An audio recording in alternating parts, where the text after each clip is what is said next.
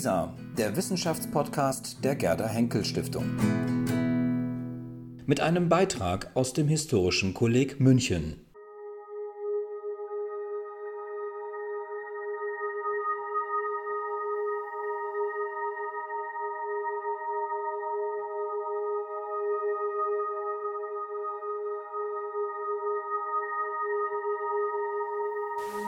Ja, meine Damen und Herren, mein Name ist Johann Schlömann. Ich freue mich sehr, dass äh, ich hier bei dieser Diskussion äh, versuchen darf, äh, sie zu, zu lenken und zu strukturieren. Es geht ähm, hier heute Abend darum, dass ähm, ganz grob, wenn ich es richtig zusammenfasse, einerseits alle ganz ähm, interessiert und zum Teil glücklich sind, dass sämtliche oder sehr viele historische Quellen digitalisiert werden und dass die Zugänglichkeit im Internet immer größer wird, auf der einen Seite, und dass auf der anderen Seite ähm, es, die, die Sorgen wachsen, dass die ähm, Historiker, die das Rüstzeug äh, dafür mitbringen, diese Quellen beurteilen, lesen äh, und bearbeiten zu können, möglicherweise schwindet. Und äh, über diesen, äh, diesen Widerspruch oder zumindest dieses, diesen Kontrast wollen wir heute ähm, Abend reden. Und es ist auch der, der Impuls, der hier ähm, in, dem, in den Geschichtswissenschaften aus verschiedenen Richtungen ähm, ja, hervorgegangen ist. Es wurde zum Teil auch beim Historikertag äh, intensiv äh, diskutiert. Ähm, Frau Schlothäuber begrüße ich äh, herzlich, die diesem Verband der Historiker ähm, jetzt gerade und Historikerinnen vorsteht ähm, und, glaube ich, für diese Veranstaltung eingeladen wurde, bevor man wusste, dass sie ja, das dem Verband vorstehen würde. außerdem begrüße ich also Medievistin in, in Düsseldorf. Ich begrüße Jan, Jan Leonard ähm, aus äh, Freiburg, den Sie ähm, unter anderem als Historiker des Ersten Weltkriegs äh, kennen. Und ich begrüße Herrn äh, Stauber, der ähm, in Österreich wirkt, aber auch hier ähm, verbunden ist ähm, mit den Aktivitäten in München durch die ähm, Edition der Protokolle des Bayerischen Staatsrats.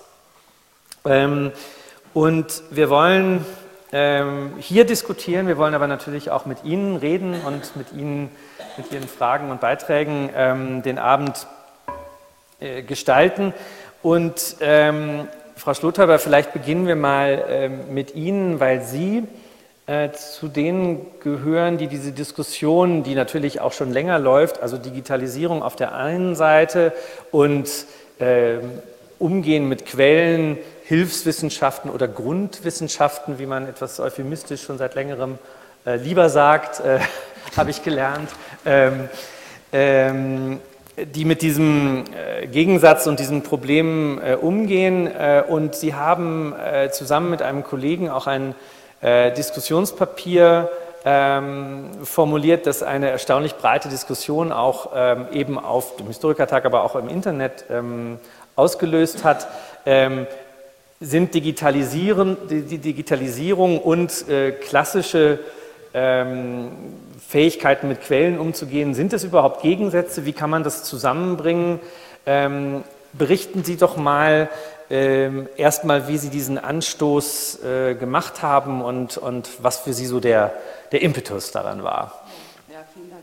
Also die Idee entstand eigentlich in dem Unterausschuss äh, Digital Humanities aus dem Historikerverband und den Diskussionen darum, wie man ähm, die Digitalisierung, aber auch die, ähm, die, sozusagen das Wiederauffinden der Digitalisate, die mit sehr viel großem Aufwand, sehr vielen Projekten und sehr viel Geld betrieben wird, wie man das noch weiter fördern kann. Und im Laufe dieser Diskussion ist mir dann klar geworden, dass da eine ziemliche Diskrepanz besteht zwischen dieser begrenzten Zugänglichkeit der Quellen und eigentlich einer wirklich abnehmenden Fähigkeit, die auch zu lesen. Bei Handschriften das nochmal besonders einleuchtend, dass man sich also vorstellt, dass jetzt wirklich große Mengen im Netz sind, aber dass die Anzahl der Leute, die damit was anfangen können, dass man die vielleicht, ja, vielleicht nicht an zwei Händen, aber dass man die jedenfalls abzählen kann. Und ähm, daraus ist in dem Unterausschuss eine Diskussion erwachsen, wo auch die anderen Epochen dann eben gesagt haben, eigentlich ist das vollkommen richtig, auch bei uns fehlt äh, die Fähigkeit der Medienkritik, auch bei uns fehlt auch die Fähigkeit, vor allem in der frühen Neuzeit, ähm, wo das gar nicht so eine Tradition hat wie im Mittelalter, äh, die Quellen selbstständig lesen zu können und damit fehlt natürlich auch die Fähigkeit, es beurteilen zu können. Und aus dieser Diskrepanz ist dann das Papier entstanden, was, äh, was Frank Bösche und ich zusammen formuliert haben, ganz bewusst aus der Zeit, aus dem Blick der Zeitgeschichte und aus dem Blick der Medievistik äh, und äh, mit dem Impetus eigentlich darauf aufmerksam zu machen, ob das Fach nicht die, seine eigenen Grundlagen der Ausbildung nochmal neu überdenken muss, äh, damit wir sozusagen ja, zukunftsfähig sind, muss man schon sagen. Also damit wir Historikerinnen und Historiker ausbilden, die später mit ihrem eigenen Herr ähm, Stauber, erzählen Sie doch mal aus Ihrer Praxis mit Editionen. Äh, es wird ja zum Teil so wahrgenommen, dass das eine Art Spezialwissenschaft sei. Und auf der anderen Seite ähm, denkt man sich, jeder Historiker, der irgendwie, ähm, naja, also nicht nur wiederkäut, sondern äh, innovativ arbeitet, muss ja ähm, mit den Quellen selber umgehen können. Wie erleben Sie das in Ihrer Arbeit, also sowohl was die Forschungspolitik angeht, als auch vielleicht ähm, im, äh, was das Studium angeht? Ähm, ja, da, da, kann ich gerne zwei, drei ganz unverbundene Bemerkungen nebeneinander stellen. Die sind vielleicht auch nicht so schrecklich repräsentativ, aber wäre dann auch interessant zu hören, ob es nicht vielleicht doch Tendenzen sind, die mir ein bisschen äh, Sorge machen. Also, ähm, äh, und ähm, da geht es zum Beispiel um äh, den Stellenwert äh, von Quelleneditionen, auch äh, wenn man konkret an forschungsfördernde Einrichtungen herantritt. Also den Editionen und den Editionsvorhaben weht der Wind ins Gesicht. Also ich sitze in diversen so Vergabegremien, das ist immer sozusagen extra mühsam. Es gibt so den Generalverdacht, von, wird eh nicht fertig ist zweitens alles viel zu genau, ja, wird also, äh, und drittens das lesen 14 Leute. Und äh, die Gefahr, die wir jetzt halt haben, also mit äh, der Digitalisierung ist, also diese ganzen äh, Quellen, die von unseren Editorinnen und Editoren zum Beispiel auch in der Historischen Kommission mit einer geradezu unersetzlichen Expertise ähm, aufbereitet werden, was manchmal eben auch äh, ein bisschen dauern kann als Teil des Big Data Wustes irgendwo automatisch als Faximiles im Netz äh, landen zu sehen, ohne dass sie qualitativ erschlossen sind. Das ist eine Beobachtung, also äh, der Stellenwert der Quelleneditionen. Man könnte vielleicht auch noch, aber das will ich jetzt noch nicht tun, überhaupt auch fragen, welchen Stellenwert hat Quellenarbeit im Fach? Ist das sozusagen also der Sektor, wo wir Historikerinnen und Historiker wirklich äh, äh, die maximale Aufmerksamkeit legen oder hat sich in den letzten 20, 30 Jahren da etwas doch sehr basal verschoben. Und die zweite Beobachtung ist die äh, ein bisschen besorgt, also bei den Studierenden und bei unseren Studienplänen, wo sehr, sehr vieles in sehr, sehr vielen Kästchen erfasst ist aber das Gefühl dafür, dass eine, eine, eine gegebene Quelle, ein gegebener Punkt, ein gegebenes Foto immer eine Vorgeschichte hat und die zum Teil sehr, sehr problematisch sein kann, dass etwas äh, nicht das ist, was es vorgibt zu sein. Dort eine Bewegungskette, eine kritische Bewegungskette, die der historischen Methode in Gang zu setzen, wird bei den jungen Leuten zunehmend schwieriger. Äh, es geht schon, ähm, aber man muss sozusagen also sehr viel in Gang setzen, damit nicht aus der Fülle der Informationen, die zur Verfügung stehen, gesagt wird, ja, ich habe Information 1, 2, 3, das ist wunderbar, das liegt alles nebeneinander, da brauche ich nur meine Verbindungspfeile zu zeichnen und die Sache ist erklärt. Das macht ein bisschen Sorge.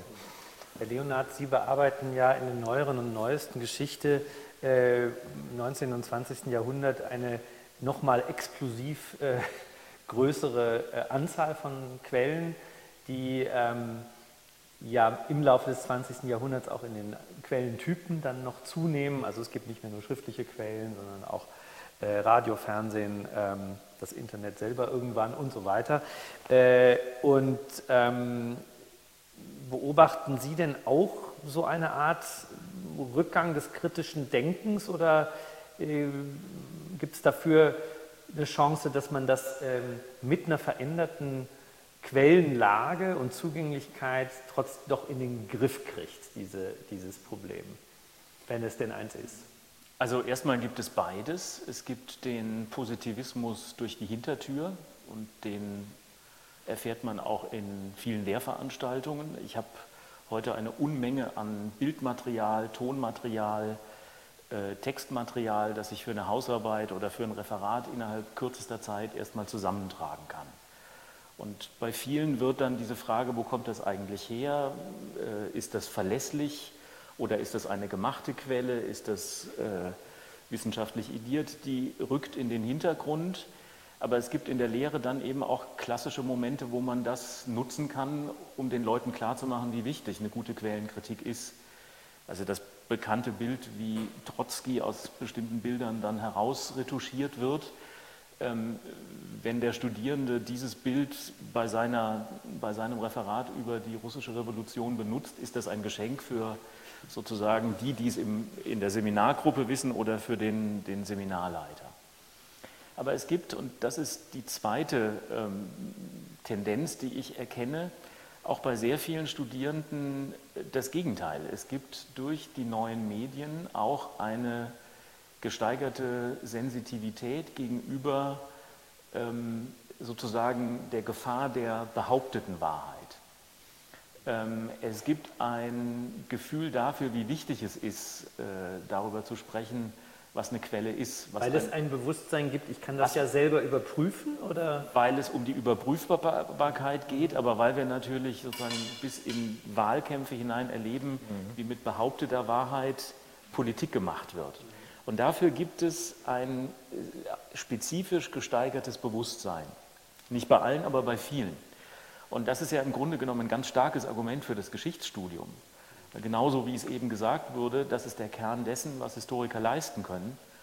Äh, und genau da haben sie, glaube ich, auch eine Aufgabe. Und ähm, mein Problem ist, dass das in der, in der Wirklichkeit von Lehre eben nur eines der vielen äh, sozusagen Frontgebiete ist, bei denen wir unterwegs sind. Ich habe vorhin erwähnt, ich war jetzt zwei Jahre geschäftsführender Direktor in Freiburg und wir haben im Master of Education, also für das, was früher das Staatsexamen der zukünftigen Lehrer Sekundarstufe 2 Gymnasien war, haben wir noch 17 ECTS-Punkte äh, Fachwissenschaft. Wir haben aber fünf Punkte Inklusion oder fünf Punkte Stimmbildung. Das ist jetzt ein bisschen, ich will nicht, will nicht mit den ECTS-Punkten zitiert werden, aber wir haben sozusagen ganz viele Ansprüche, was heute ein Lehrer alles sein soll. Und der Bereich, in dem ich in der Fachwissenschaft, im fachwissenschaftlichen Anteil diese Grundfertigkeiten noch vermitteln kann, der ist keine Selbstverständlichkeit mehr. Den muss ich sozusagen gegenüber anderen Ansprüchen verteidigen. Und ich glaube, das können wir Historiker und müssen wir Historiker sehr viel selbstbewusster tun, als wir das bisher getan haben. Und wir dürfen uns nicht einreden lassen, dass kritische Edition oder das echte Handwerkszeug des Historikers sozusagen was für Nerds ist und die Verstaubten, weil es den Kern des Faches ausmacht. Und weil man, glaube ich, sehr genau zeigen kann, dass das genau in die Diskussion, wie wir sie im Augenblick über moderne und soziale Medien haben, sehr gut reinpasst, nämlich mhm. als eine Art und Weise, wie man Dinge unterscheidet, sowas wie Differenzierungsvermögen vermittelt. Und das sind Bereiche, wo wir, glaube ich, wirklich viel selbstbewusster auftreten sollten. Und uns nicht von den, ich formuliere das jetzt bewusst ein bisschen provokativ, nicht von den Technikern sagen lassen, es gibt gar keine Fragen mehr, stell es doch ins Netz. Äh, das habe ich in Kommissionen auch erlebt, wo es um Big Data geht und wo mir dann ein, ein technisch versierter Mensch sagt, ähm, ihr macht euch der Gedanken um die vielen Fragen, wenn wir das Material, das wir haben, doch nur ins Netz stellen, dann sind das doch keine Probleme mehr. Dann kann sozusagen jeder gucken und dann ist Öffentlichkeit hergestellt und Transparenz sowieso und dass das nicht so ist, sondern dass wir vielleicht gerade in so einer Situation umso mehr auf Hermeneutik, Heuristik, äh, den erkenntnisleitenden Ethos oder was auch immer abheben müssen, das glaube ich, müssen wir als Historiker viel stärker tun. Mhm. Bevor wir zu diesem auch etwas breiteren kulturellen Kontext vielleicht äh, kommen und, und äh, eben der Frage, die Sie jetzt schon anschneiden, nämlich ob vielleicht die Fähigkeiten zum historisch-kritischen Denken äh, gegenüber sozusagen der Flut an digitalen Quellen eher stärker gefordert sind oder mindestens so stark wie, äh, wie, wie früher und nicht, äh, nicht weniger. Ähm, dazu wollen wir noch äh, kommen.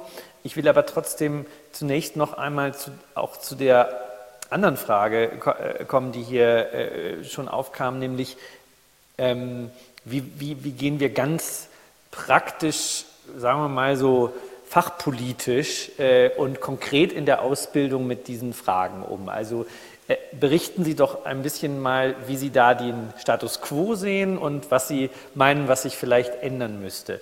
Ähm, also am Studium, an der Verteilung von Ressourcen gehören diese technischen Fähigkeiten in die Hilfswissenschaften, wie das sich in äh, Deutschland insbesondere auch entwickelt hat seit dem 19. Äh, Jahrhundert ähm, oder gehören sie integriert in die allgemeine Historikerausbildung? Müssen alle das können?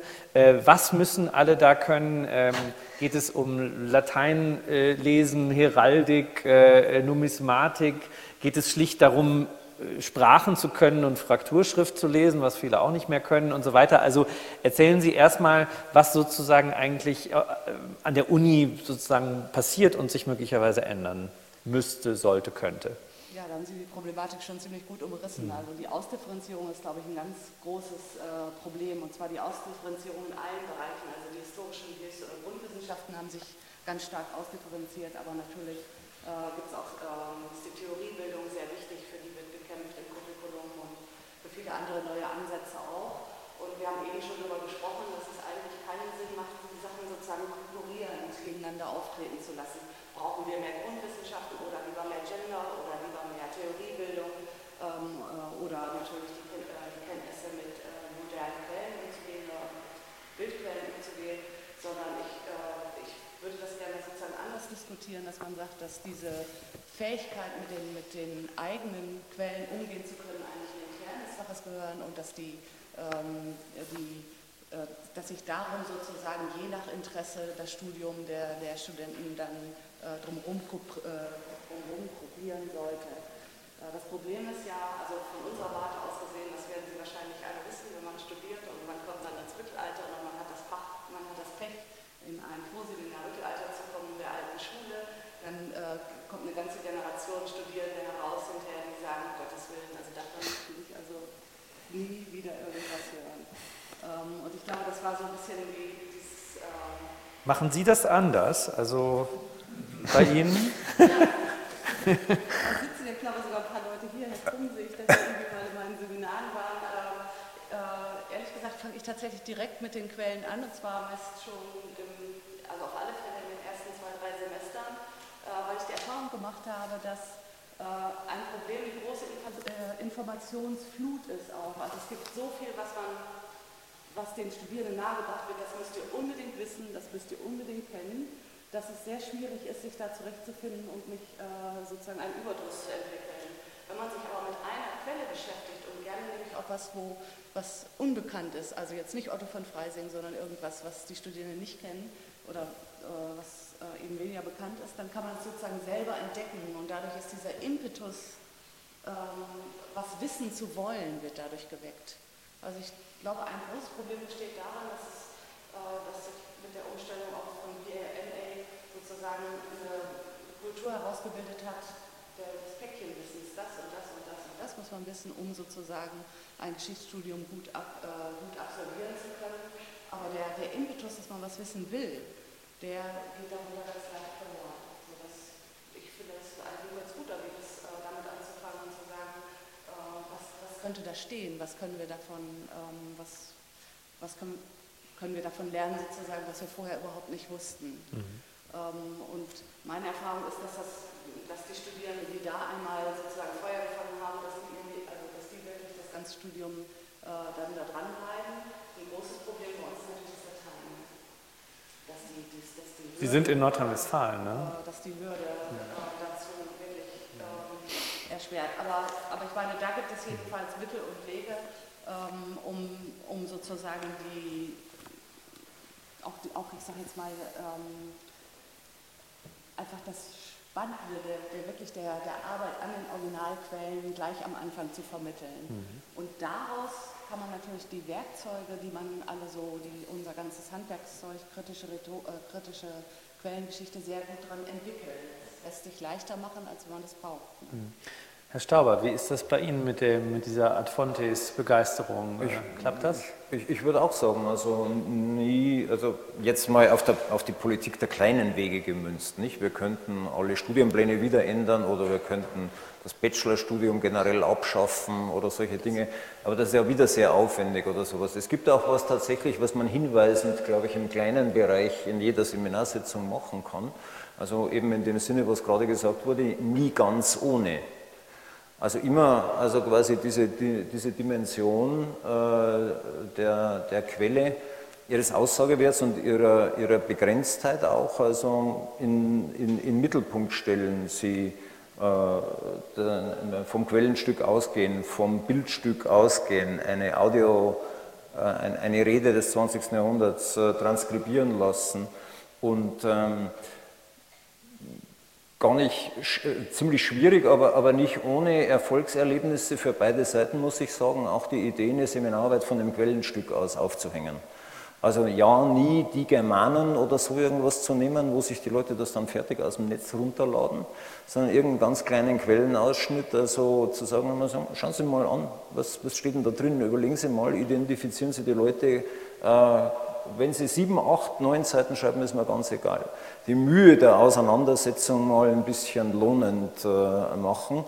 Das heißt also äh, nie ganz ohne die Quelle, oder? Wenn man ein Buch zu schreiben hat, ja, also, und äh, überlegen muss, wie man die wenigen Fußnoten, die man im Verlag abbringen konnte, also zu füllen hat. Also mit Quellen vielleicht am besten. Herr Leonhard, das ging jetzt schon ein bisschen in Richtung didaktische Tipps fürs Seminar, äh, auch äh, sicher nützlich. Ähm, wir wollen aber natürlich nicht verhehlen, dass auch ähm, sozusagen Verteilungskonflikte und Grundsatzdiskussionen hinter dieser Frage stehen. Ähm, es wird eben sehr viel Geld in die Digitalisierung gesteckt und es wäre natürlich ein Wahnsinn, wenn man irgendwie sagen würde, das muss aufhören oder so. Das wird sowieso weitergehen und es hat auch sehr, sehr viele Vorteile. Ähm, aber die Frage ist ja, ähm, wie gehen Sie denn mit dieser Diskrepanz um, dass man einerseits diese breite Zugänglichkeit hat, die ja nicht nur eine Fach, Fachfrage ist, sondern insgesamt die gesamte Kultur dominiert und Sie andererseits offenbar erstmal wieder zurückführen müssen zu so basalen Fähigkeiten wie äh, kritisch lesen ähm, und so weiter, was ja eigentlich in gewisser Weise schon in der Schule anfängt. Also ähm, jetzt mal auch ein bisschen fachpolitisch. Also was, muss sich da was ändern oder kann, kann man das einfach so lassen und dann eben solche Methoden anwenden im Seminar? Also die Antwort lautet vielleicht oder hört sich vielleicht ein bisschen banal an, aber wir müssen, wir müssen anders kooperieren. Wir müssen, glaube ich, im Fach über die Epochen kooperieren. Ähm, ich fände es sehr wichtig, dass die Frage, was ist eine Grundwissenschaft für historische Wissenschaften, nicht getrennt in der alten Geschichte, in der mittelalterlichen, in der frühneuzeitlichen, in der neueren, der neuesten, der Zeitgeschichte geführt wird, äh, ohne die Unterschiede verwischen zu wollen. Also die Methoden sind es, unterschiedlich. Ich brauche als Medievist wahrscheinlich ganz sicher äh, äh, andere Dinge als jemand, der sich mit der Mediengeschichte des Radios im 20. Jahrhundert auseinandersetzt. Aber die Grundfrage, was eine Quelle ist, äh, die Grundfrage, was ich mit einer Quelle machen kann, äh, die Frage, was ein Original und eine Fälschung ist, die Frage von Materialität, ähm, die, glaube ich, sind Dinge, die wir nicht in die Zerfaserung von epochenspezifischem Methodenwissen äh, übergeben dürfen. Da, glaube ich, müssen wir das als Fach insgesamt machen. So wie ich insgesamt auch ein Freund der Einheit des Faches bin. Ich habe Angst vor zu viel Spezialisierung. Ich finde, das kann man in der Germanistik, in der Soziologie, in vielen anderen Fächern sehen. Äh, und ich bin jemand, der gerne daran festhält, dass ein Althistoriker und jemand, der im 19. und 20. Jahrhundert unterwegs ist, sich möglichst viel sagen können sollten und nicht wie ein Computerlinguist und ein Literaturwissenschaftler eigentlich nicht mehr viel miteinander gemeinsam haben. Das ist alles jetzt ein bisschen zugespitzt. Das ist der erste Punkt, wir müssen mehr kooperieren aber nicht nur innerhalb des Faches, sondern das müssen wir auch tun mit den mit Computerlinguisten, mit Leuten aus dem Bereich von Archiv und Bibliothek. Meine, wenn ich daran nochmal anknüpfen darf, meine äh, Grunderfahrung sozusagen der didaktische Holzhammer ist, mit den Leuten ins Archiv zu gehen. Wenn ich in Freiburg ins Militärarchiv gehe und die Leute sehen, die Randklossen von Wilhelm II. in Marinetagebüchern oder sie sehen die mit Fettstift geschriebenen Kommentare von Hitler auf den Lagekarten und das Bundesarchiv hat in Freiburg, glaube ich, alle bis auf die Abendkarte vom 20. Juli 1944, dann, gibt, dann sind die Leute an der Angel. Das habe ich immer wieder gemerkt. Ich habe mehrere Seminare mit dem Deutschen Tagebucharchiv in Emdingen gemacht, ähm, wo es eben den Unterschied gibt zwischen dem Digitalisat und dem Blick auf das Original, wie sich das Papier im Ersten Weltkrieg verändert, äh, wie die Handschrift zittriger wird, wie die Tinte blass wird, was da alles noch in Tagebücher reingesteckt wird. Mit diesen Dingen muss man am Anfang oder finde ich, darf man am Anfang auch arbeiten. Und das ist auch die Faszination des Materials, mit dem wir umgehen. Und wenn ich das irgendwann mal sehe, dann ist meine Erfahrung, dass damit auch schon eine Menge erreicht werden kann. Es gibt aber, das muss man einfach sagen, es gibt eine Menge Seminare, wo die Quelle nicht im Mittelpunkt steht, sondern wo ein Thema mit einer Unmenge an Sekundärliteratur äh, bearbeitet wird und wo man sagt, aber es geht vielleicht eher um die Fertigkeit, auch noch einen englischen oder einen französischen Aufsatz äh, mit einzubeziehen und die Unmenge an Informationen irgendwie zu gliedern oder einen Forschungsbericht äh, zu machen oder irgendwie eine Rezension eines Buches. Das ist auch alles wichtig, aber ich finde, der Kern unseres Faches ist erstmal der Umgang auch mit Quellen. Und das ist etwas, was ich versuche in der Lehre umzusetzen. Und wenn man es dann irgendwie mit, mit Archiv und Bibliothek verbindet, dann ist meine Erfahrung, dass man damit auch eine ganze Menge vermitteln kann. Also der Reiz des Originals ist deutlich geworden. Ich will trotzdem zugleich nochmal fragen, weil wir diese Veranstaltung hier ja im Rahmen einer, eines größeren Workshops äh, haben, ähm, wo es äh, ja im weitesten Sinne um Editionsfragen äh, geht im, im, im Zuge der Digitalisierung, ähm, wie es eigentlich um die um die, naja, sagen wir mal, die Forschungspolitik von Editionen insgesamt steht. Also es ist ja so, dass äh, manches ähm, äh, vieles digitalisiert wird. Es gibt auch Stimmen, die sagen, in Deutschland ist man da noch zu langsam. Also es werden äh, immer noch ähm, manche Editionsprojekte äh, zunächst nur gedruckt herausgebracht und es dauert lange, bis, bis, sie, ähm, bis, bis sie digital zugänglich sind.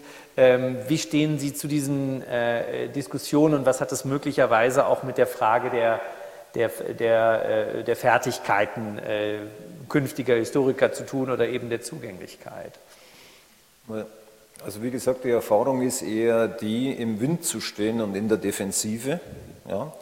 Äh, das habe ich schon angedeutet. Das geht von der einfachen Frage, sagen Sie mal, was machen Sie da eigentlich? Also bis hin also zu äh, den, doch den Beobachtungen, dass man also im Sinne von Drittmittelförderung und Forschungsförderung mit Edition einfach äh, per se mal auf einer nicht so günstigen äh, Seite steht, weil Theorie und Framing halt äh, nicht äh, so stimmen, sondern weil man, wie gesagt, unter diesem Positivismusverdacht steht, etwas, was es ohnehin schon gibt und was man ja einfach ins Netz stellen könnte, also noch einmal zu wiederholen. Jetzt klar, also äh, die großen Langzeitunternehmungen, das wissen wir auch, wenn den Thesaurus Linguae Latine niemand angefangen hätte, um Gottes Willen sozusagen, also wie, wo gäbe es das sozusagen, das ist fast Weltkulturerbe drüben da in der Residenz. Man kann auch, ähm, also äh, das tut die Historische Kommission, für die ich jetzt also für, mit diesem Workshop also äh, ein bisschen einen Querschnitt durch die Abteilungen auch präsentiere, einem interessierten, auch anwesenden Publikum von 15 Studierenden, ähm, die sich das äh, anschauen und anhören. Ähm, man kann das auch heute mit, mit Editionen mittlerer Reichweite tun, dass man sagt, okay, also man ist äh, in einem halben Menschenalter durch sämtliche äh, äh, Kabinettsbeschlüsse der Ära Montgelat durch, also das kann man auch machen. Ja. Es ist also nicht immer so, dass alles enden muss wie äh, Hegel-Ausgaben oder, oder die, die, die großen Serien, die da immer ein bisschen perhoristiert werden. Ähm, Worum es geht, ist, dass wir Expertise brauchen, um diese Dinge nicht bis ins letzte Jota, aber doch also äh, sorgfältig, lege artis, mit einem gewissen äh, ich will jetzt nicht sagen Garantiestempel, Hans-Günter Hockertz nannte das immer zertifiziertes Wissen, um äh, einen NDB-Artikel von einem Wikipedia-Artikel abheben zu können. Das war natürlich die große Herausforderung vor fünf oder zehn Jahren in der NDB, eine der Herausforderungen. Dass wir zertifiziertes Wissen produzieren können, dafür brauchen wir Fachfrauen und Fachmänner. Und äh, ähm, diese, egal wie das digitale Output ausschauen wird und wie seine Lebensdauer aussehen wird, ich bin davon überzeugt, dass man diesen äh, komplizierten heuristischen Prozess der Arbeit mit dem Original, der Bewertung, des Entscheidens, das nehme ich, das nehme ich nicht und so irgendwas, ähm, den äh, Fachleuten anvertrauen muss, also die wir aus den Universitäten gewinnen müssen und die wir im Moment wahrscheinlich äh, vielleicht eher entmutigen als ermutigen. Also, aber wo wir immerhin die Möglichkeit haben, also so wie es Jan Leonhard richtig sagte, sie an die Angel zu kriegen, wenn man mal also diese, diese Versuche äh, mit der, der, Konfrontation mit dem Original ernst nimmt. Also. Aber man, man, man, steht so ein bisschen im Wind, also man, steht so, man hat so ein bisschen den Eindruck, man steht so gegen einen Trend, aber das muss ja nichts Schlimmes sein. Also. Frau Stutthäuber, wenn Sie jetzt selber äh, arbeiten oder Ihren Studenten äh, sagen, schreibt mal eine Proseminararbeit, äh, ähm, äh, wie verhält sich dann das äh, ähm, sozusagen das, das digitale äh, Korpus zu ähm, zur Bibliothek, also äh, ganz konkret in der Praxis. Also denn das ist ja in manchen Fächern auch ganz unterschiedlich. Viele haben schon sehr viel digitalisiert, viele noch nicht. Äh, oft gibt es Vorurte äh, Klischees und oft sind sozusagen die als besonders altmodisch geltenden Fächer oft vorne dran und so. Also wie, ist, wie sieht das bei Ihnen in der Praxis aus? Eine interessante Frage, weil äh, es sozusagen eine gewisse Ungleichheit gibt. Äh, die alten Werke sind zum Teil schon sehr früh digitalisiert worden und auch vor allen Dingen über die BSB sehr gut zu, äh, zugänglich gemacht worden. Und das führt dazu, dass man die Literatur des 19. und beginnenden 20. Jahrhunderts digital sehr gut zu greifen kriegt. Die ähm, Sekundärliteratur. Die Sekundärliteratur, ja. aber die äh, äh, modernere Sekundärliteratur dann weniger. Und das spiegeln natürlich dann die Arbeiten der Studierenden auch wieder. Also man, äh, es ist nicht so wie bei der Soziologie, dass, ähm, dass man sozusagen ein Studium hat ohne das Buch. Das, das äh, äh, gibt es bei uns eigentlich nicht. Aber es ist die Schwierigkeit sozusagen, ähm, das Arbeiten in der Bibliothek als, als eine gute Art und Weise ähm, äh, historische Arbeiten zu schreiben, äh, zu etablieren. Da äh, gibt es erhebliche Schwierigkeiten, weil man natürlich von zu Hause jetzt über, die, über den Rechner, über sein Smartphone alles Mögliche sich zusammen ähm, kopieren kann. Äh, ich, und ich persönlich arbeite über mittelalterliche Bibliotheken und deswegen interessiert mich die Wissensordnung. Und ich frage mich, ob man sozusagen wenn man nur einen digitalen Wissensraum hat, ob es einem genau, ob es einem möglich ist, sozusagen äh, die verschiedenen Wissensbestände so zu ordnen, äh, dass es für eine historische Arbeit irgendwie fruchtbar gemacht werden kann. Es ist ja sehr viel schwieriger, als wenn Sie in eine gut geordnete Bibliothek reinkommen und beispielsweise, ich weiß nicht, wer von Ihnen die Monumenta Germania Historiker kennt oder so, aber beispielsweise wissen, okay, da stehen die Quellen der Autoris Antipessimi und dann kommen die Schriftsteller des Mittelalters und so weiter. Man hat ja doch eine sozusagen eine räumliche Vorstellung von Wissen, entwickelt man durch die Arbeit in der Bibliothek. Und ich finde es eigentlich interessant, ähm, was, wie man das kompensieren kann, wenn es diesen Wissensraum als Arbeitsraum nicht mehr gibt. Ähm, äh, ich kann das nicht beantworten, da müsste man, das wird wahrscheinlich auch erst die Zeit äh, zeigen. Ähm, aber insofern habe ich jetzt sozusagen so Ihre Frage verstanden, dass wir zwar auf das Buch angewiesen sind, dass das Buch aber das Buch in der Bibliothek, aber schon in die Defensive gerät. Mhm, mhm, ich selber, ähm, wir, wir, tun natürlich das, was alle tun. Wir gehen mit denen in die Bibliothek und zeigen in die Reihen und äh, versuchen das sozusagen ähm, nicht vergessen werden zu lassen. Aber es muss, es nützt ja, es muss ja sozusagen, wie soll ich das sagen? Also es muss ja für die nächste Generation ein, ein, ein Mehrwert sein, ein, ein äh, auch erstrebenswert sein, in der Bibliothek zu, zu arbeiten. Sonst mhm ist das ja alles vergebens. Herr Leonhard, mit dem äh, Anschauen von Quellen, das ist natürlich toll, wenn man irgendwo ist, wo man äh, Kaiser Wilhelms äh, Handschrift äh, dann äh, sehen kann. Das ist aber natürlich nicht überall der Fall. Und die, die Selektionsfrage ist ja so ein bisschen, ich höre so ein bisschen hier so raus, es gibt offenbar inzwischen sehr viele, für die praktisch mehr oder weniger, jedenfalls bei kleineren Arbeiten, die sie schreiben und so weiter, tatsächlich nur existiert, was sie online finden. Und ähm, deswegen stellt sich die Frage, welche Quellen sind in verschiedenen Fächern tatsächlich digitalisiert? Ist das sozusagen ein Gewinn oder äh, ähm, entstehen dadurch sozusagen neue Selektionen, weil, äh, weil eben bestimmte Sachen dann doch noch nicht äh, äh zugänglich sind? Also ich, ich habe nur in den Fachdiskussionen irgendwie da so zwei äh, vielleicht widersprüchliche Wahrnehmungen wahrgenommen, dass die einen sagen, es, es, es, es fehlt immer noch ganz viel im Netz äh, oder in den großen Digitalisierungsprojekten und die anderen sagen, um Gottes Willen, äh, das, das, also das ist, wenn wir diesen Bereich groß machen, äh, ähm, haben wir irgendwann niemanden mehr, der da überhaupt durchblickt. Also, also ich glaube, es war Frank Bösch, der zu Recht darauf hingewiesen hat, dass die Tatsache, dass die Zeit und der Spiegel ihre Archive online zugänglich gemacht haben, eine ganze Kultur von Hausarbeiten in der neueren und neuesten Geschichte geprägt hat und prägt. Äh, es gibt Hausarbeiten, bei denen man das Gefühl hat, das sind die beiden einzig existierenden Leitmedien der frühen Bundesrepublik. Das ist nebenbei auch ein ziemlicher, äh, ich will nicht sagen ein, ein ziemlicher Coup, aber äh, marketingtechnisch hat das ziemlich gut funktioniert aber das beantwortet zum Teil eben auch Ihre Frage. Natürlich traurig für die Süddeutsche. Traurig natürlich. für die Süddeutsche. Aber das liegt daran, dass die Süddeutsche mit ihrem Archiv Geld verdienen will. Also. Das, daran sehen Sie aber sozusagen, welche anderen außerwissenschaftlichen Kriterien in eine solche Politik, was online gestellt wird oder was digitalisiert wird, natürlich auch mit reinlaufen. Und meine Aufgabe als Historiker wäre es natürlich, Studierenden beizubringen, diese Kriterien im Blick zu behalten. Ja. Wer entscheidet wann darüber und mit welcher Logik, was online gestellt wird oder was digitalisiert wird? Wir sind ja als Historiker daran gewöhnt. Aber wie kommen Sie denn da überhaupt mit? Also jetzt mal ganz ernsthaft gefragt. Also man, man, man verliert doch den Überblick. Naja, oder? also wenn Sie sich da in Großbritannien oder Frankreich, das ich jetzt ganz gut kenne, umgucken, sind, ist man da sehr viel weiter. Mhm.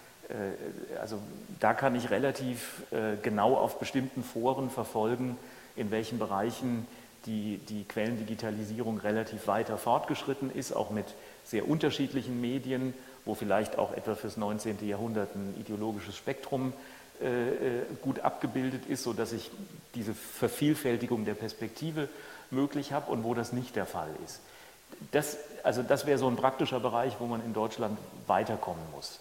Das Bewusstsein ist es schön, wenn Zeit und Spiegel ihre Archive online stellen, aber das sind nicht die einzigen Medien, mit denen ich eine Masterarbeit zur Bundesrepublik der 60er Jahre schreibe. Ich will aber nochmal den Punkt aufnehmen, der vorhin gesagt worden ist. Ich habe mein Buch über den Ersten Weltkrieg habe ich in Harvard geschrieben. Und in Harvard hat die Widener Library das deutsche Bibliothekssystem aus dem 19. Jahrhundert nie abgeschafft. Und das große Privileg ist, dort können Sie an die Regale und Sie suchen ein Buch und finden zehn andere, die für sie eigentlich viel wichtiger sind. Und zwar deshalb, weil man die Bücher nicht chronologisch im Eingang äh, in die Bibliothek sortiert hat, sondern nach Fachgruppen. Das heißt, ich habe dort vier Kilometer Erster Weltkrieg gehabt und innerhalb dieses Ersten Weltkrieges sozusagen drei Meter Gaskrieg. Hört sich jetzt schrecklich zynisch an, ist aber nicht so gemeint. Angefangen mit den zeitgenössischen Publikationen aus dem Ersten Weltkrieg und der Zeit davor bis zum letzten Sammelband, äh, der über dieses Thema äh, publiziert worden ist. Daraus entsteht im Grunde genommen ein eigener Wissensraum. Und alle Gespräche mit das ist das, was Sie meinen. Genau. Und alle Gespräche mit den Bibliothekaren in Harvard haben mir gezeigt, dass es außerordentlich schwierig ist, diese Art von Wissensräumen in digitalisierten Bibliotheken abzubilden. Und das kann ich in vielen sozusagen Hausarbeiten auch erkennen. Ich erreiche über das Digitalisat die Quellen, von denen ich weiß, dass ich sie brauche, aber ich gucke zu selten rechts und links, was auch noch interessant sein könnte. Ähm, und sozusagen das, das kreative Element, dass ich etwas suche, aber etwas viel Interessanteres finde, weil es in der Nachbarschaft steht. Ähm, und das halte ich für einen ganz entscheidenden Punkt in unserer Wissenschaft Das habe ich bisher nur in diesem, äh, wenn Sie so wollen, Bibliotheksraum des 19. Jahrhunderts gefunden. Und, und, über die Frage, wie man so etwas übersetzen könnte in digitale Bibliotheken, da, darüber würde ich gern viel mehr nachdenken, weil darin auch, finde ich, das Neue unserer Wissenschaft steckt, sozusagen das Überraschende und das, was nicht planbar ist. Die Gefahr, die ich sehe, ist einerseits Positivismus durch die Hintertür, also Entkontextualisierung, Nivellierung, aber auch so eine Art Ökonomisierung, ja? sozusagen ein enges Suchen auf eine Fragestellung und dann finde ich das, was das eigentlich Neue ist, vielleicht nicht mehr. Ich schreibe dann eine Arbeit, die alle wichtigen Informationen enthält, aber sozusagen das eigentlich Neue, was vielleicht eher in der Nachbarschaft steckt, finde ich nicht. Herr Stauber, ähm, es, es, gibt ja einerseits eben diese Frage der, der Zugänglichkeit und auch des Kontextes ähm, der Quellen und natürlich der Frage, welche Fertigkeiten man eigentlich haben muss, um sie überhaupt zu verstehen, also sie überhaupt lesen zu können und einordnen zu können und so weiter. Ähm, auf der anderen Seite, oder, oder zusätzlich kommt ja dann durch die Digitalisierung äh, noch hinzu, dass nicht nur ähm, man praktisch das eine, was man irgendwo mal hatte, im virtuellen Raum abgebildet wird, sondern die gesamte Wissensordnung, wir haben es gehört, ändert sich, die Art, wie man Kontexte herstellt, wie man suchen kann und so weiter. Das heißt, auch der Charakter der Quellen ändert sich, also nicht nur die Zugänglichkeit. Ähm, also das heißt, es gibt neue Arten der Quellenarbeit, die eben große Datenbestände zusammenschließen und versuchen daraus Erkenntnisse zu erzielen, die man möglicherweise vorher äh, nicht gehabt hat. Äh, ähm, wie stehen Sie dazu? Also die Edition und alles, was dazu kommt, Sie machen ja auch noch viel anderes als Historiker. Ähm, äh, das ist das eine. Es gibt aber natürlich sozusagen unter dem Schlagwort Big Data in allen Fächern inzwischen sozusagen auch die Forderung, ähm, äh, diesen, äh, mit diesen Corpora sozusagen auch methodisch anders umzugehen. Äh, ist das mit diesen, sagen wir mal so, traditionellen Fertigkeiten des Historikers vereinbar und, oder wie verhält sich das zueinander? da wird es, glaube ich, also zunehmend, zunehmend schwierig. Wir sind jetzt hier, glaube ich, also ähm, als Historiker in Deutschland äh, und in Österreich jetzt nicht die, die Vorreiter, also bei der, bei der, beim Anlegen oder beim Nutzen jetzt, also speziell von Big Data Strukturen. Also, äh, aber es sind, ähm, äh, wir haben einige Leute von Münchner Archiven im Raum, die sollen in einer Diskussion auch mal dazu was sagen, also ob das vielleicht irgendwie wirklich ein großes Thema ist, also jetzt die Akten Aktenfaszikel bündelweise auf die Scanner zu schmeißen und zu sagen, also Nehmt das, wir hätten auch, äh, ich weiß nicht, also wie es ernsthaft also mit äh, Handschriftenerkennungssystemen aussieht. Also allein die, die, die 25, 25 Beispiele, die wir heute in unserem Workshop auf dem äh, Tisch hatten, also die Software, die die alle mit einer Fehlerquote von 90 Prozent lesen kann, die hätte ich ganz gern mal gesehen. Also die sehe ich jetzt auch noch nicht zu handelsüblichen Preisen auf dem Markt. Ja. Also das... Äh, was mir ein bisschen Sorge macht, ist auch tatsächlich also dieses Verschwinden des Wissensraumes. Die Hyperlinks bringen es irgendwie nicht so, wie man das, glaube ich, vorher, oder vielleicht ist da meine Erfahrung. Also meine Erfahrung ist, das sollte ja, was Herr Leonhardt gerade angedeutet hat, die Notwendigkeit des Links- und Rechtsschauens. Nicht? Das hat das Netz ja, das wurde einem erklärt, das wird durch die Links erledigt. Nicht? Also, durch, also nicht durch links und rechts, sondern durch Hyperlinks. Also da klickt man drauf und dann geht es immer weiter. Nicht? Und also meine, meine, oder meine Beobachtung ist, das funktioniert nicht wirklich gut. Also äh, wegen äh, nicht gepflegter Verlinkungen oder weil die sozusagen bestimmte Tendenzen dann abbilden oder so irgendwas. Also das ist sehr, ähm, das ist sehr mühsam. Also die, die, die Hyperlinks helfen uns, glaube ich, nicht, um uns äh, wirklich zurechtzufinden.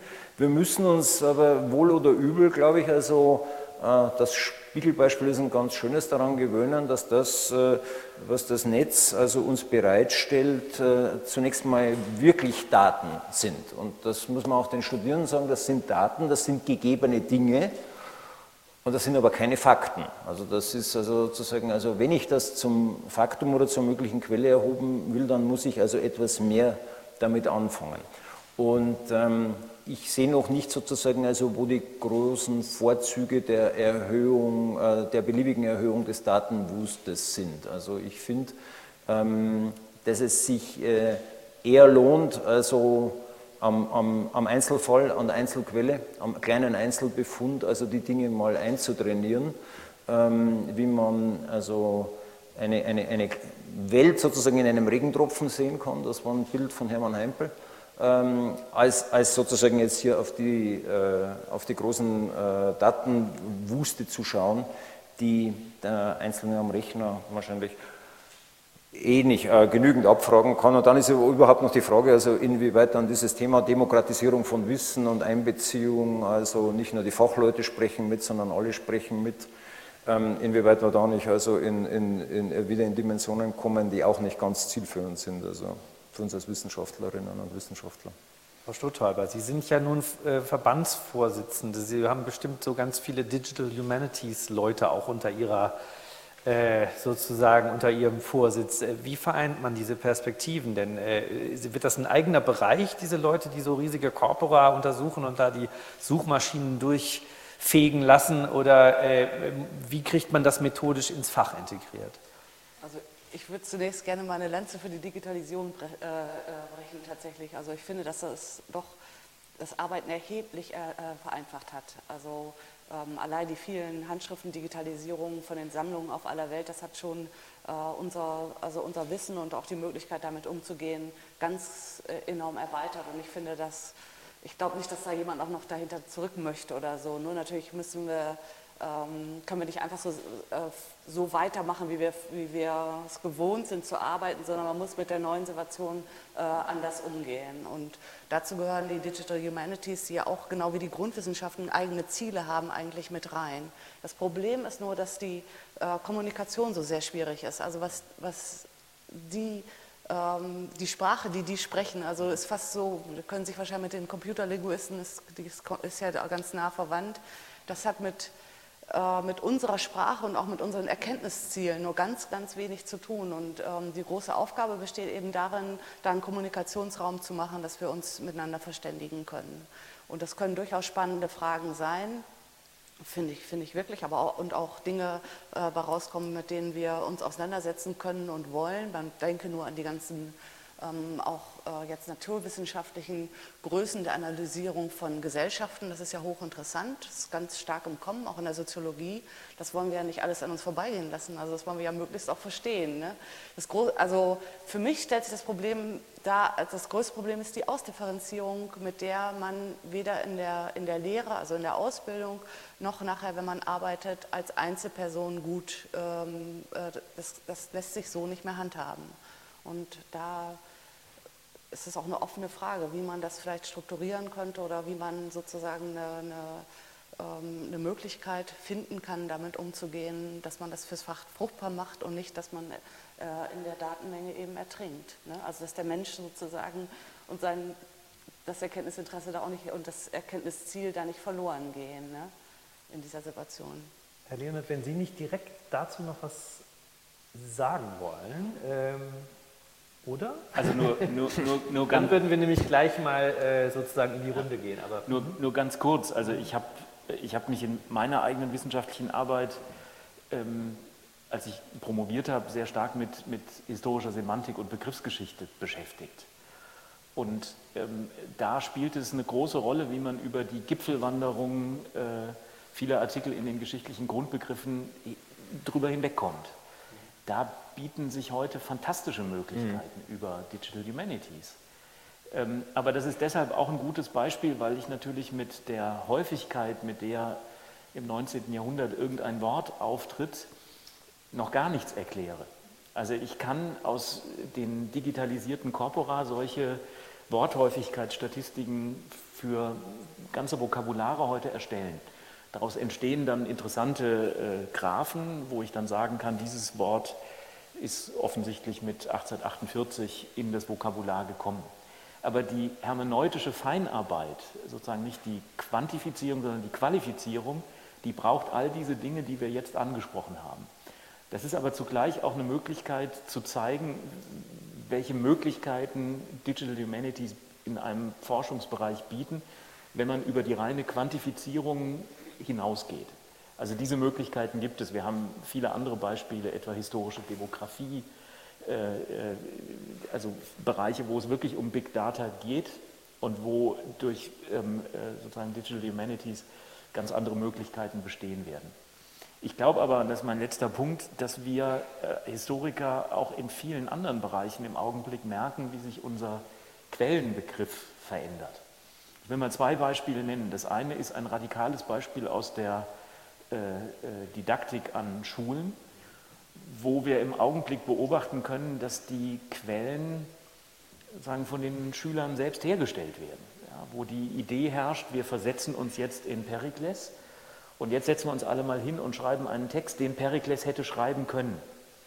Das ist dann vielleicht sozusagen ein, ein, ein Plausibilisierungsprozess, der aber die Frage, was ist eine Quelle und was ist plausibel und was ist eine behauptete Faktualität, die vielleicht in die Geschichte passt, da werden die, da werden die, äh, die Grenzen sozusagen plötzlich fließend, das ganze Thema des Postfaktischen.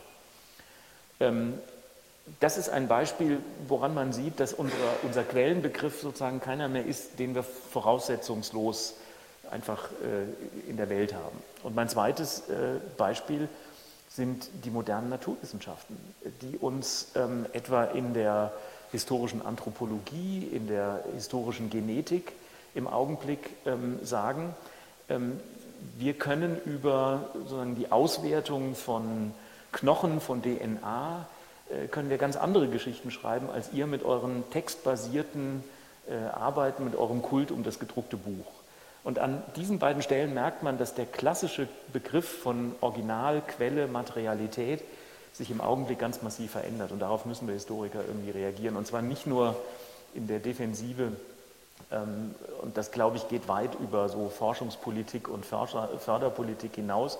Das hat schon auch was damit zu tun, wie wir sozusagen in der Gesellschaft erklären, was unsere Funktion ist. Und die besteht nicht im sozusagen im Krisenfeuilleton. Das muss schon noch was anderes sein. Also das ist eine gute Überleitung. Wer von Ihnen ähm, möchte diese Frage ähm, mit beantworten, wozu Sie eigentlich da sind? Äh, äh, beziehungsweise wer möchte ähm, einsteigen mit ähm, irgendeiner Frage oder Bemerkung zu dieser, äh, diesem ganzen Komplex, den wir bisher äh, behandelt haben? Einer muss immer anfangen. Gerne auch mit erstmal ganz äh, praktischen Fragen oder Seminarerfahrungen oder was auch immer. Oder, oder ist es so, dass im Publikum niemand das Problem äh, äh, sieht, das hier auf dem äh, Podium diskutiert wird?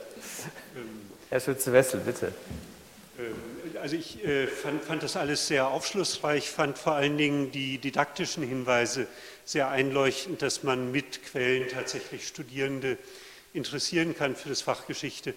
Nun gibt es ja bei den Quellen noch den zusätzlichen, jetzt nicht nur Studierende, nicht nur Lernende betreffende, sondern uns alle betreffenden Aspekt, ähm, dass Quellen in ihrer Bedeutung oft tatsächlich erst geschichtlich erkennbar werden. Also wenn Sie, Herr Schlömann, jetzt morgen einen Artikel in der Süddeutschen veröffentlichen, dann wird er nicht unbedingt als historische Quelle sofort erkennbar sein. Nicht sofort, nein. Nicht sofort, aber in drei Jahren, in zehn Jahren, vielleicht auch erst in 100 Jahren stellt man fest, der Diskurs hat sich vollkommen geändert, nachdem Sie diesen Artikel geschrieben haben.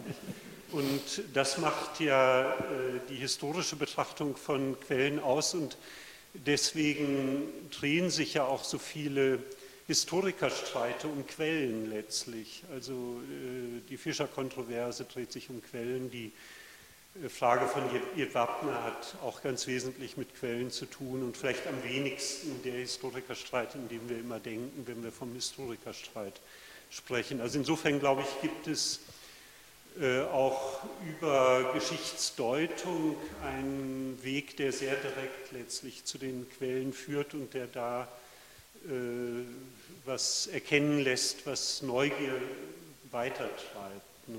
Also es ist mehr ein ergänzendes Statement als eine Frage.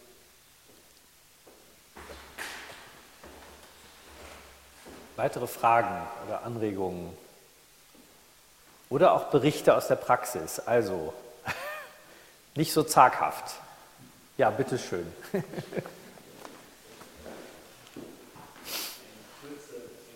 Bericht oder eine Erfahrung aus der Praxis. Ich bin Promotionsstudent, ähm, mittelalterliche bayerische Geschichte an der LMU und habe während meines Studiums festgestellt, dass die Hilfswissenschaften, dass das die Fähigkeit zu erwerben, Texte lesen zu können, eigentlich recht am Rand des Studiums nur auftaucht. Also man hat irgendwo gibt es die Hilfswissenschaften und man sieht online auch die Kurse, die angeboten werden für das jeweilige Semester und irgendwo taucht ein Paläografiekurs auf.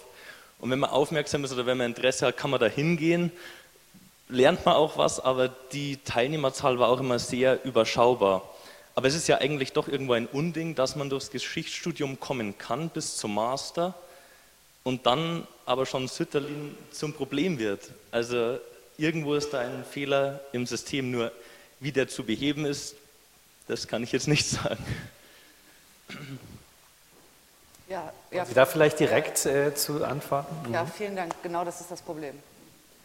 Also besser kann man das gar nicht ausdrücken. Und ich finde, ähm, also da muss sozusagen das Fach insgesamt in allen Epochen sich überlegen, ähm, wie wollen wir, wollen wir damit umgehen oder vor allen Dingen auch, wie wollen wir damit umgehen. Und ich, eine Lösung gibt es so leicht natürlich nicht.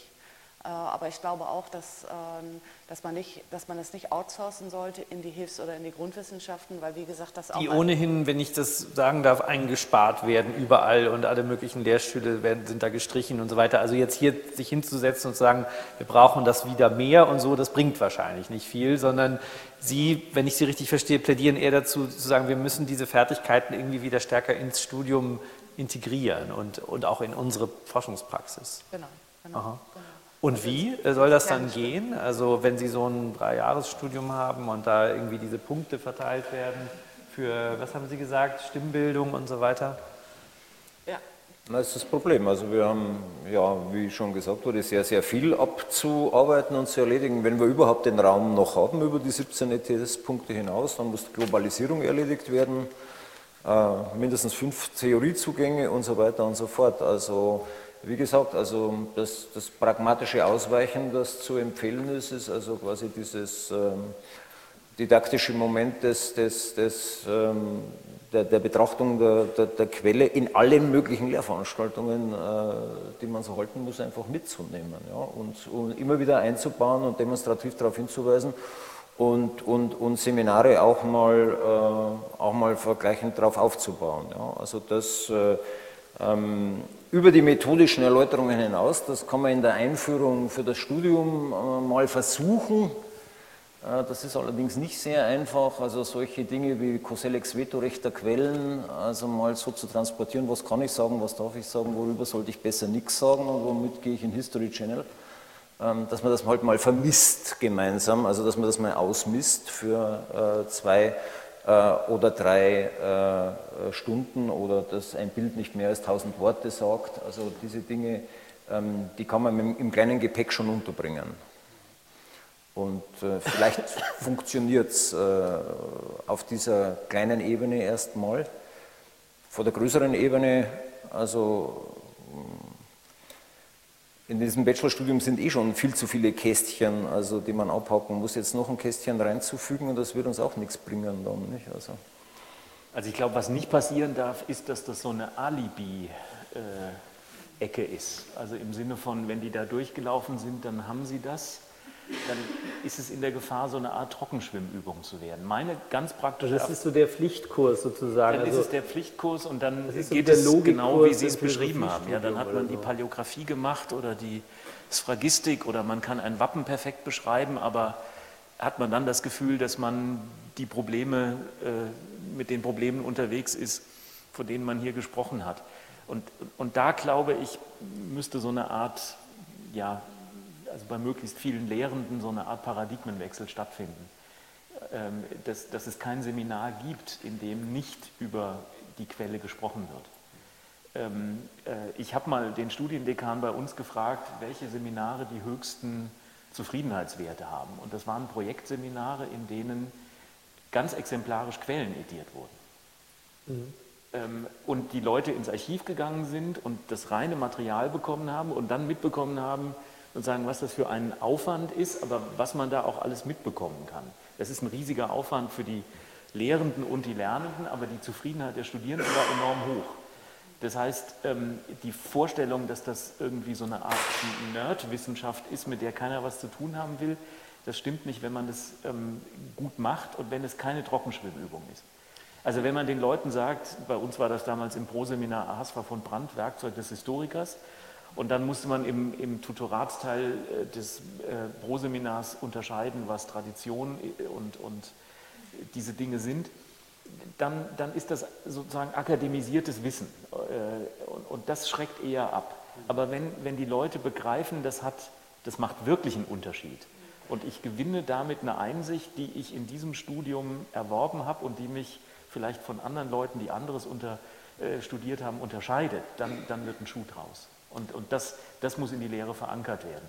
Und ich habe ein Problem damit, dass, weil das eben auch angesprochen wurde, dass man, man glaubt, also sicherlich niemand, der hier im Saal sitzt, aber in manchen Förderinstitutionen spielt es natürlich eine Rolle, dass ich durch die Digitalisierung diese anderen Fragen automatisch ähm, äh, löse. Ja?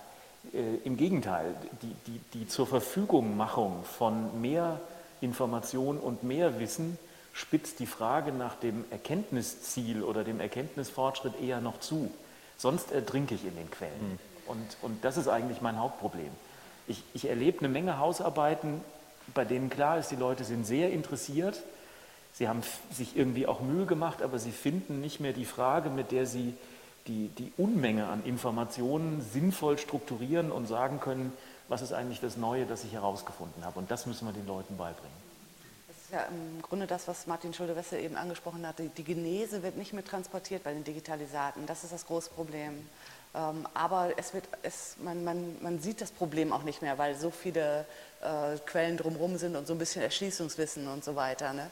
So äh, dass ich glaube, man muss sozusagen die Ausstellung, wie, die Ausbildung wie auf den Kopf stellen und äh, von, der, von dem Problem ausgehen. Eben, sagen wir mal, wir wollen wissen, wie ist ein bestimmter Film zustande gekommen, sagen wir mal ein Beispiel aus der Moderne zu nehmen. Ähm, und, und dann anhand dieses Problems lassen sich auch die, unsere Werkzeuge, die wir brauchen, eben ganz gut erklären. Ähm, aber ich finde auch, wenn man sozusagen ähm, die Diplomatik pauchen muss, die verschiedenen Urkundentypen und so weiter, dass man dann im nächsten Semester sagt, erledigt. das kann ich durchaus nachvollziehen. Also man, äh, äh, ich, ich, glaube, es ist sozusagen wie, wie die, äh, ähm, die, Herangehensweise ist von der falschen Ecke her. Man müsste sozusagen äh, äh problematisiert starten. Ich glaube, dann wäre es auch. Ich, äh, ich weiß nicht, wie das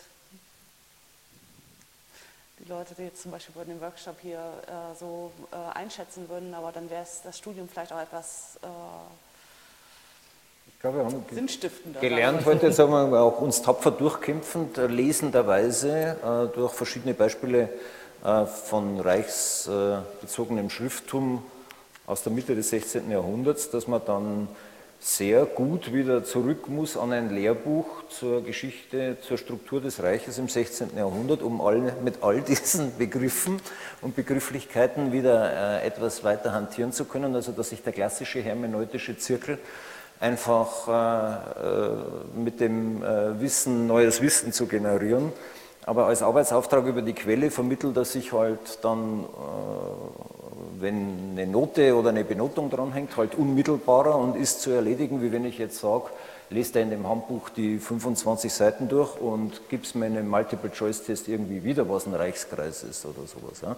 Also das, glaube ich, kommt schon an, nicht? Also dass man sagt, okay, also äh, lesen, lesen können, Fremdsprache, äh, komische Buchstaben, all diese Dinge äh, muss man erstmal erledigt haben, aber dann bin ich noch nicht so weit, sondern dann muss ich erstmal wissen, was ein Landfriede oder was ein Reichskreis ist und komme da rund wieder zurück. Und das ist also das Plädoyer. Also von der Seite her würde ich mich wirklich anschließen, hatte ich vorher auch schon gesagt, glaube ich, und sagte Frau Schlötholber auch.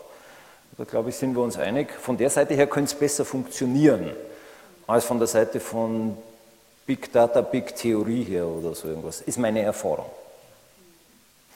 Erstmal da hinten, bitteschön, ja. Ja, Matthias Berg, Berlin. Ich ähm, arbeite hier, bin hier Teil dieser Editorenschule als äh, Beiträger für Briefwechsel von Historikern und schreibe neben, nicht nebenher, sondern bisher bin jetzt fertig die Geschichte des Historikerverbandes bis 1950 und daher, ich habe eher einen ergänzenden Kommentar, komme ich äh, eher damit der Frage, ob wir denn, wir reden viel über die neuen digitalen Probleme, ob wir die alten alle schon gelöst haben, weil mir erscheint in dem Podium doch eher viele Probleme, die schon viel früher existieren und auch existieren würden ohne die Digitalisierung, äh, schwierig oder nicht äh, hinreichend gelöst.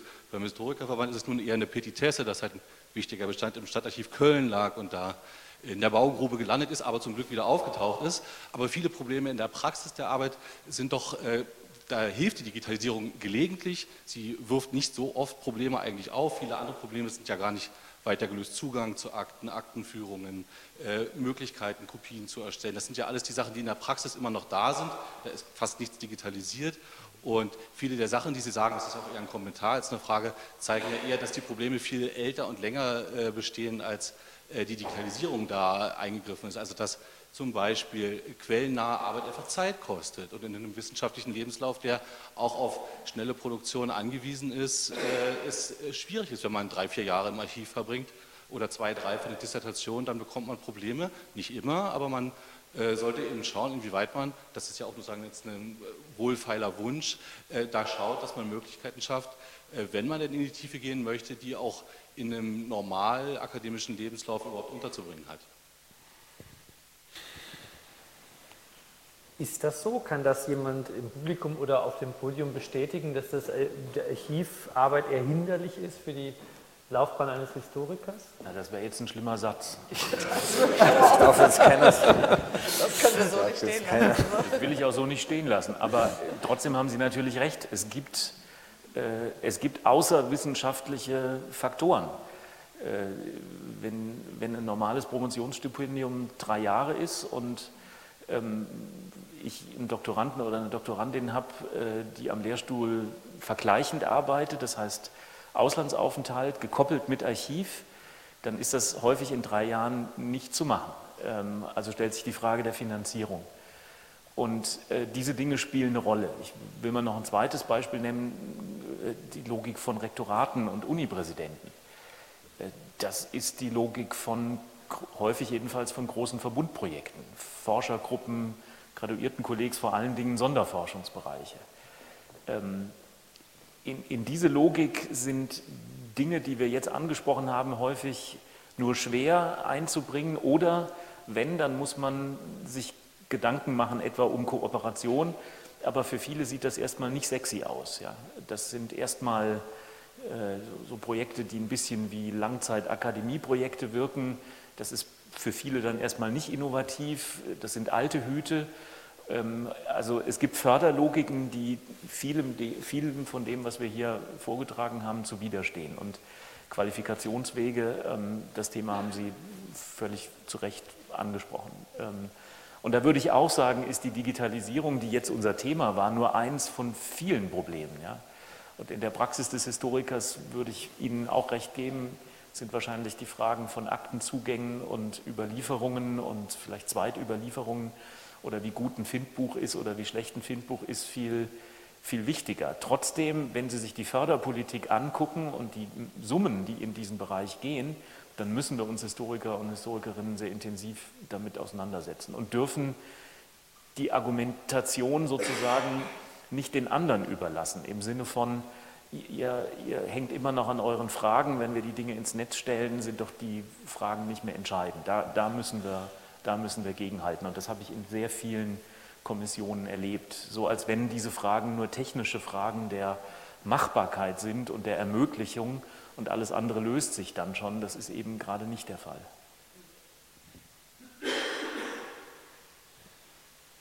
Weitere Fragen oder Anregungen? Ja, bitte ganz hinten, links. Achso, Entschuldigung, Sie kommen auch gleich. Erstmal dahin.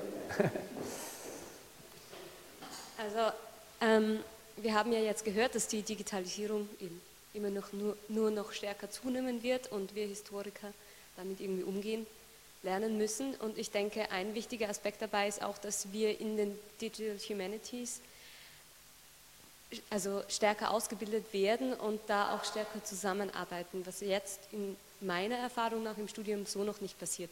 Natürlich heißt es auch, dass jetzt noch ein Paket sozusagen zur Ausbildung dazukommt ähm, was problematisch ist angesichts dessen, dass die Quellen, der Umgang mit den Quellen schon, schon sehr äh, vernachlässigt wird.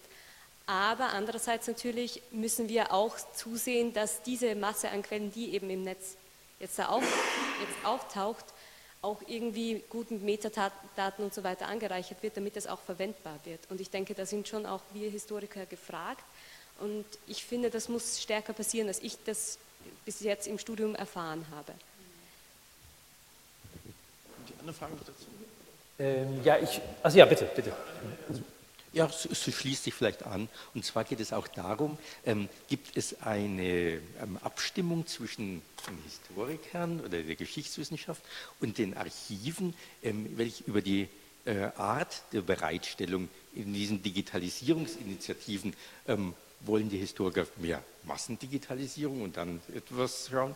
Oder ähm, wie sind die Anforderungen an die Archive auch was die Bereitstellung von Findmitteln, von Metadaten, von Regesten, auch von Editionsprojekten äh, in Abstimmung zwischen Archiven und Geschichtswissenschaft angeht. Bitte, ja. So was zu sagen. Dieselbe Frage wurde auf dem Archivtag auch gestellt in Koblenz jetzt und ähm, äh, ist schon ganz lange diskuti diskutiert worden in Bezug auf die Handschriften mit den Bibliotheks- und Handschriftenzentren. Äh, und äh, da ist eigentlich ähm, sozusagen so ein Modell entwickelt worden, dass man sagt, ja, ähm, die digitalisieren jetzt in dem Falle alle mittelalterlichen Bestände ist äh, erwünscht, aber nicht niemals ohne Erschließungsdaten.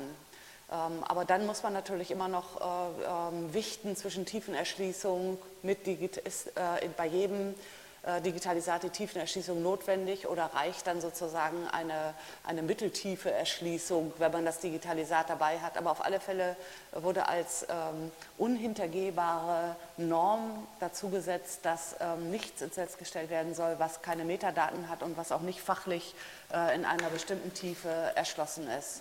Ähm, und das hat, hat hat lange Diskussionen ähm, äh, bedurft, langer Diskussion bedurft, aber das können die Archive, glaube ich, angepasst äh, vielleicht sogar übernehmen. Diese Art, also so als, als Grundsatz, wie man damit jetzt umgehen. Oder das wäre, also, mhm. oder man könnte sich das diskutieren und, und daran äh, vielleicht orientieren, an diesen Prozessen, die äh, die, die Handschriften da ähm, entwickelt haben. Ich finde, das ist eine ganz, ganz wichtige Frage und noch wichtiger als die Metadaten ist eigentlich, welches, äh, welches Ordnungssystem äh, die Digitalisate verwaltet. Also da gibt es ja dieses D-Archiv jetzt, also ähm, was meines Erachtens ganz gut funktioniert, jedenfalls auf den oberen Ebenen. aber es ist nachher eine ganz große Frage, was findet man eigentlich wo, unter welchen Stichpunkten. Da kommt wieder der Aspekt der Ordnung des Wissens rein, der letztendlich davon nachher, von dem es nachher abhängt, ob diese Digitalisierung dazu führt, dass man sozusagen strukturiert in einer Art und Weise suchen kann, dass das Wissen sich wirklich äh, entfaltet und in der Art und Weise ähm, äh, genutzt werden kann, wie wir uns das wünschen. Ich finde, Ihre Antwort zeigt jetzt, selbst wenn man nicht jedes Detail davon verstanden hätte, ähm, dass technische und systematische Fragen eng zusammenhängen. Also äh, und das äh, wollte ich auch noch ganz kurz, ähm, wenn Sie erlauben, zu Ihrer äh, Frage, Anmerkung, wie, wie, man, wie man diese Dinge in die Ausbildung oder überhaupt ins Lernen und so weiter einfügt. Meine Erfahrung ähm, in einer, ähm, also einmal als äh, jemand, der aus den historischen Wissenschaften kommt und dann aber als jemand, der in der Zeitung äh, arbeitet, die selber extrem den Digitalisierungsprozessen und dem, der, der Veränderung des, des Wissens und der Kommunikation unterworfen ist, ist, dass ähm, sich so langsam herausschält, dass es ein Fehler ist, Digitalprobleme Digitalexperten zu überlassen. Also das so als Grunderfahrung, die ich so gemacht habe. Ähm, das ähm, ist nämlich so, dass in den ersten Jahren man, also erstens braucht man sie, aber in den ersten Jahren war man sozusagen auch händeringend auf sie angewiesen. Aber inzwischen ist die Digitalisierung ein so durchgreifender kultureller Prozess, dass es geradezu fahrlässig wäre, ähm, sozusagen nicht mit unseren methodischen und historischen Fragestellungen an diesen Prozess selber auch schon heranzugehen. Also das ist Mediengeschichte, das ist Geschichte des Wissens, äh, ähm, was sagen wir mal vom Buchdruck bis zum Smartphone und so weiter. Das sind eben auch genuin historische Fragen und äh, äh, nicht nur als historisches Thema, aber eben auch äh, also nur ein Beispiel dafür. Ich beobachte das in vielen Bereichen.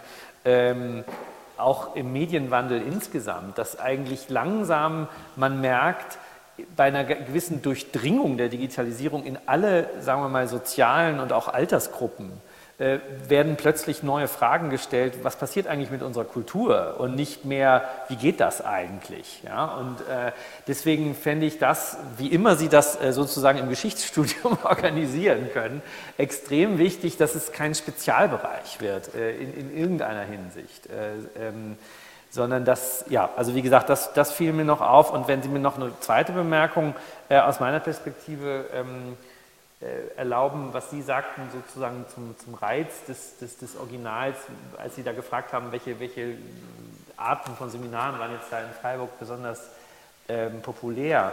Ähm, ich glaube auch, da, ich wäre da insgesamt, was den, die, die Anwendbarkeit solcher Dinge angeht, gar nicht so, optim, äh, so, gar nicht so pessimistisch, mhm. weil nämlich ähm, im, mit, der, mit dem Gesamtprozess der Digitalisierung auch zusammenhängt, dass der Reiz oder so sagen wir mal die Aura des Originals ähm, gesamtkulturell eher zugenommen hat oder sozusagen als Kompensationserscheinung, wie auch immer man das deuten will, ich glaube, ähm, sehr, sehr wichtig geworden ist. Ich bemerke das auch immer bei so, so Entdeckungsgeschichten und so Geschichten aus Archiven und alten Bibliotheken und so, die so bei uns in der Zeitung manchmal lanciert werden.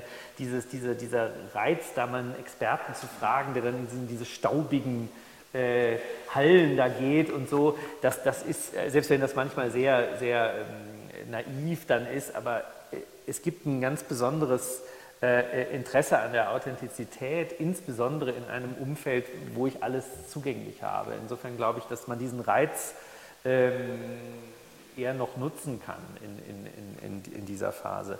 Ähm, Entschuldigung, dass ich jetzt mich noch mal so eingeschaltet habe, aber ähm, äh, bitte, wenn Sie vielleicht noch Fragen haben. Ah, nee, genau, wir hatten hier noch eine Bemerkung. Ist die schon, ist die, geht die schon länger zurück? Ja, wenn ich die erwähnen darf, und ja. zwar äh, denke ich, äh, dass äh, ein Historiker, Historiker ja die Aufgabe hat, erstmal den Lernenden Wissen zu vermitteln, das sehr intensiv sein muss. Das denke ich auch, dass es einmal digital und auch über okay. Archiv erfolgen muss. Aber ich glaube, was ganz wichtig ist, und das erlebt man da auch jeden Tag, dass da Wissen fehlt ohne Ende, dass ein Historiker auch verpflichtet ist, das Wissen, das er sich ganz intensiv angeeignet hat, auch normal an gesellschaftspolitisch weitergeben kann, an den normalen Bürger äh, so vermitteln kann, dass er das versteht und auch Fragen äh, vielleicht in seiner Art richten kann, wo er aber auch Antworten bekommt, wo, wo er sagt, da kannst du suchen, da kannst du äh, das ermitteln und äh, äh, wo er befriedigt ist mit den Antworten, die er dann bekommt. Weil ich denke, wenn ihr Historiker untereinander seid, dass das ja ein ganz, das sind reinere Expertengespräche, aber das Wissen auch zu vermitteln, dass viele Bürger sich gar nicht auskennen in der Geschichte, das wissen wir. Wie, wie, wie würden Sie das beantworten? Ja, das ist auch wieder eines der, das heißt heute Science to Public und hat, hat auch schon eigene Förderschienen, nicht? Also quasi also wirklich die Wissensvermittlung äh, hinaus in, in, äh, in, in, das, was man früher das breitere, interessiertere Publikum nannte.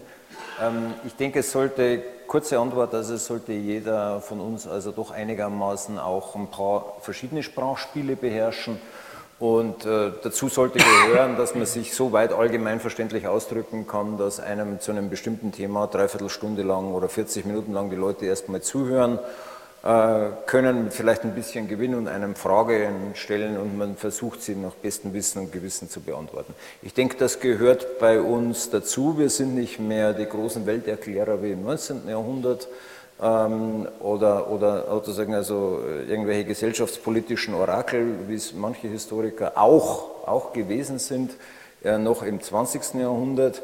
Aber wir sind schon auch verpflichtet, uns äh, so äh, auszudrücken, dass man uns nicht nur in DFG-Anträgen äh, lesen kann, sondern auch also sozusagen in einer Runde, wie sie diese ist, in einer Runde sozusagen, wo einem bei einem historischen Verein mal äh, 40 Leute zuhören wollen oder bei einem äh, Vortrag in einer Volkshochschule oder so irgendwas, wo einem mal 400 Leute zuhören wollen. Sie können auch mal versuchen, einen Feuilleton-Artikel zu schreiben. Das Zum Beispiel, also solchen vielen Dank, das wäre unter Zeitdruck am besten noch, nicht? Also so wie Sie das... Auch das können nicht alle Historiker. Also das, das muss man versuchen. Wir sind der Öffentlichkeit schon, äh, schon was schuldig, also das, äh, äh das, das, das glaube ich, kann man sagen. Also. kann man ja auch positiv äh, formulieren. Ja, das ist ja der Reiz der Geschichte, ne? dass er sozusagen, dass sie sozusagen ähm, für alle, alle angeht und deswegen auch äh, mit allen verhandelt werden kann. Und ich finde, da kann man auf was hinweisen, äh, äh, was mit der Digitalisierung wirklich schwierig geworden ist, nämlich dass äh, natürlich für die wissenschaftlichen Bücher, wenn sie digitalisiert sind oder nur als Digitalisat zur Verfügung stehen, man Lizenzen braucht, um, um äh, sie lesen zu können. Und da könnte der Widerstand nicht nur von unserer Seite kommen, finde ich, weil das natürlich äh, viele Kreise ausschließt oder, oder man muss deswegen thematisieren. Ne? Also das wäre jetzt so ein bisschen die, die positivere Seite, wenn man, wenn man, dass man es nicht zu negativ sieht, was jetzt ähm, sozusagen, dass man keine reine Niedergangsgeschichte erzählt. Ich denke, Sie erleben nicht nur äh, bei jetzt so, so, sehr dominanten Themen wie im letzten Jahr äh, Erster Weltkrieg und so weiter, dass ähm, äh, dass das gesellschaftliche Interesse an der Geschichte nicht gesunken, nicht das abgenommen hat zugenommen. Hat, das, ist nicht, zugenommen. das ist nicht kleiner, das ist nicht im Abstieg, das hat zugenommen. Also ich, äh, also reden Sie mal mit einem Soziologen oder einem Germanisten.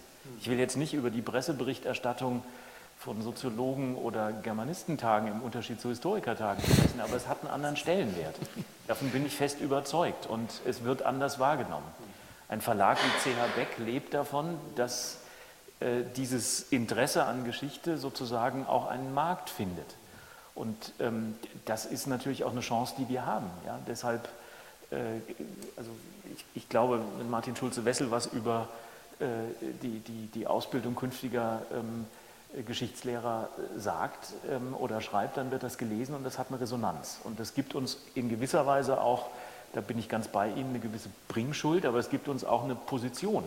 Wir, wir, wir haben keinen Grund für äh, sagen, so, so, so, eine Art Niedergangssemantik und, und äh, alle Geisteswissenschaften in der Defensive, das sehe ich nicht. Ich sehe eher sozusagen die, die interessierten Studierenden, die sehr genau begreifen, dass sie in einem guten Geschichtsstudium etwas lernen können, was genau in diese Zeit passt. Und zwar im Kern zu den Fragen, die wir hier diskutiert haben. Ähm, was ist die behauptete Wahrheit? Was ist eine Doku-Fiction? Äh, was ist plausibel, aber was kann ich instrumentalisieren? Äh, was ist das Original? Was ist vielleicht auch der Kult um das Original? Und was ist das inszenierte Original? Was kann ich mit diesen Medien machen? Und über all das kann man im Geschichtsstudium eine Menge lernen. Ähm, ich sehe noch eine zweite Chance, das will ich nur erwähnen, weil Sie es angesprochen haben das ist, dass wir Uni-Historiker natürlich nochmal ganz anders in Kontakt mit den Leuten aus dem Archiv und der Bibliothek kommen. Äh, wenn ich vorhin über die, diese Kooperationen gesprochen habe, dann hoffentlich auch in der Kooperation zwischen den Fachhistorikern und den Archivaren oder den Fachhistorikern und den, den wissenschaftlichen Bibliotheksdiensten. Ähm, eine Kooperation, die ganz konkret ist, ist besteht darin, dass, dass ich versucht habe, oder wir versucht haben in Freiburg sicherzustellen, dass am Anfang eines Pro-Seminars der Fachreferent Geschichte den Leuten sozusagen den letzten Stand zu digitalisierten äh, Quellen in, in, der Geschichtswissenschaft. Fachreferent aus der UB. Fachreferent aus der, aus der, aus der Bibliothek. Mhm. Ähm, das war ziemlich kompliziert, ähm, das auch irgendwie der UB klarzumachen, dass das eine Dienstleistung ist, die für uns sehr wichtig ist. Und das sollte nicht am Ende des Studiums, sondern am Anfang kommen.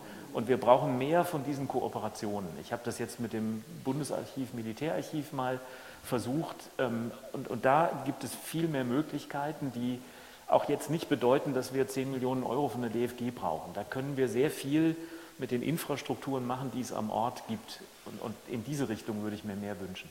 Wenn es die noch gibt. Ne? Also bei uns haben sie jetzt die, Fach, Fachreferendariat abgeschafft in der ULB Düsseldorf. Und ähm, äh, insofern würde ich auch denken, dass eine, eine intensivere Zusammenarbeit mit den Archiven und mit den Bibliotheken für beide Seiten entscheidend ist. Für die bilden wir auch aus. Also, für die oder bilden wir, sollten bilden wir, wir nicht aus, aber für die bereiten ja. wir vor.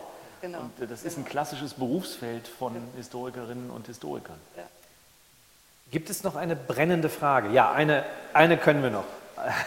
also eine brennende Frage habe ich nicht. Ich hätte noch mal den äh, Aspekt aufgegriffen von der Digitalisierung und Digital Humanities und äh, Integration in die Ausbildung.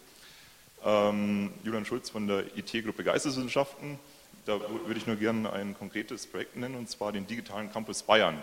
Denn unser Ziel ist es, ähm, in einem Ausbildungsmodul die IT-Grundausbildung in die geschichtswissenschaftlichen Seminare zu integrieren, weil wir es eben genauso wie Sie es vorhin angesprochen haben, wichtig finden, dass ähm, wir das eben nicht sozusagen den Spezialisten überlassen, sondern eben die Studierenden in der Breite ähm, in diesem Bereich ausbilden und äh, das aber eben an fachwissenschaftlichen Fragestellungen ausgerichtet.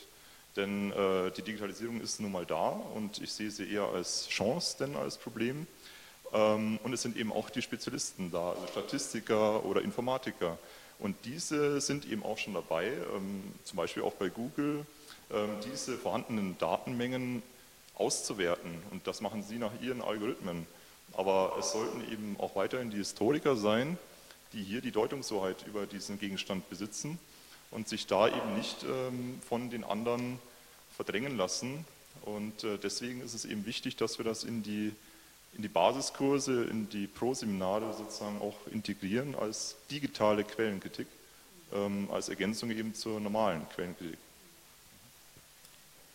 Ja, vielen Dank noch für dieses äh, Plädoyer.